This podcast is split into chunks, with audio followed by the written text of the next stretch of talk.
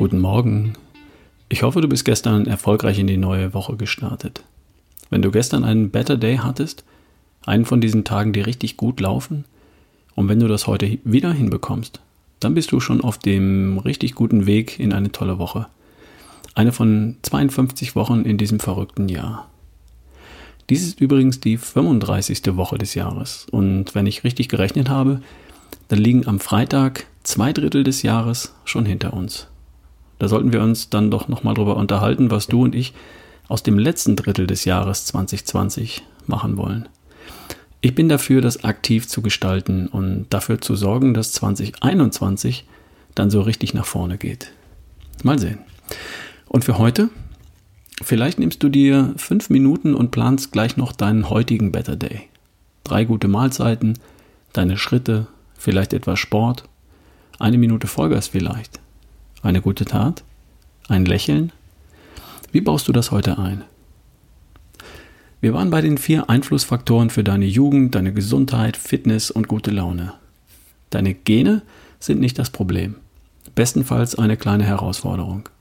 Falls da doofe Gene sind, beleidige sie nicht und schalte sie stumm.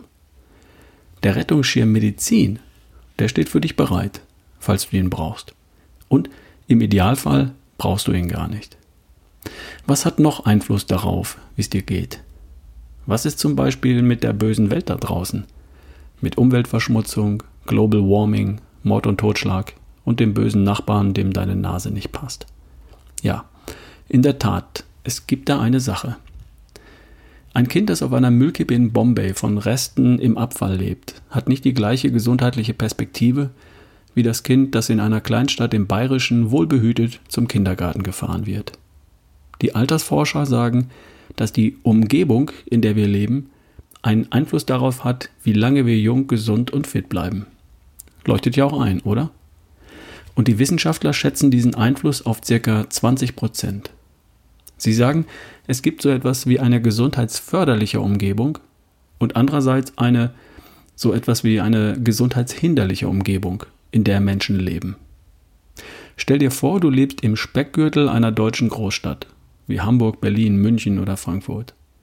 Oder du lebst am Rand einer Kleinstadt in einem ruhigen Wohngebiet in einem Haus mit Garten, umgeben von intakter Natur.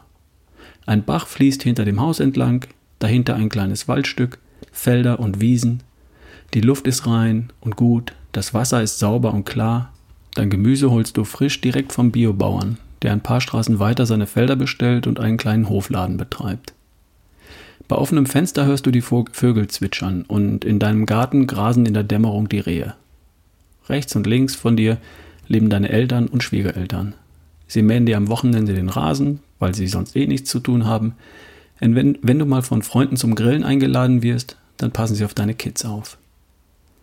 Das wäre eine gesundheitsförderliche Umgebung. Intakte Natur, gesunde Luft, gesundes Wasser, gesunde Lebensmittel und eine intakte, gute soziale Einbindung. Alle meinen es gut miteinander und jeder unterstützt den anderen. Und jetzt stell dir vor, du lebst in einem schäbigen Betonklotz in Sichtweite des Atomreaktors von Tschernobyl, am Rande der nuklearen Sperrzone. Die Luft ist verseucht, das Wasser ist verseucht, das Essen ist verseucht. Alles, was du anfasst, strahlt dich an. Deine Nachbarn sind meistens betrunken, immer aggressiv und werfen mit leeren Schnapsflaschen nach deinen Kindern. Das wäre eine gesundheitshinderliche Umgebung.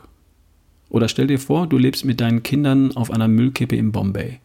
Alles um dich herum ist verdreckt, verkeimt, spitz und scharfkantig. Du lebst buchstäblich im Dreck. Das wäre eine gesundheitshinderliche Umgebung, keine gute Perspektive. Laut Wissenschaft hat die Umgebung, in der wir leben, einen Einfluss von rund 20 Prozent darauf, ob wir lange jung und gesund bleiben oder eher nicht. Ich denke, die meisten von uns, zumindest die meisten Hörer dieses Podcasts, leben in einer einigermaßen gesundheitsförderlichen Umgebung. Luft, Wasser und Nahrung sind sauber und auf der Straße droht in der Regel keine Gefahr. Oder? Zumindest haben wir eine Wahl. Wir könnten ja wegziehen.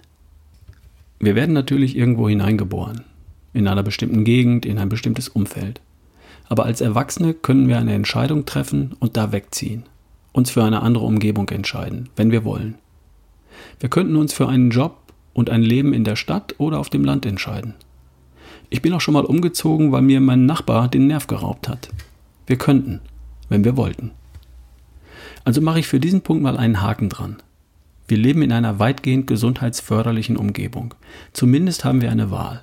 Wir hier in Westeuropa, in Deutschland, in Österreich oder in der Schweiz. Dieses Glück haben nicht alle Menschen auf der Welt. Wir schon.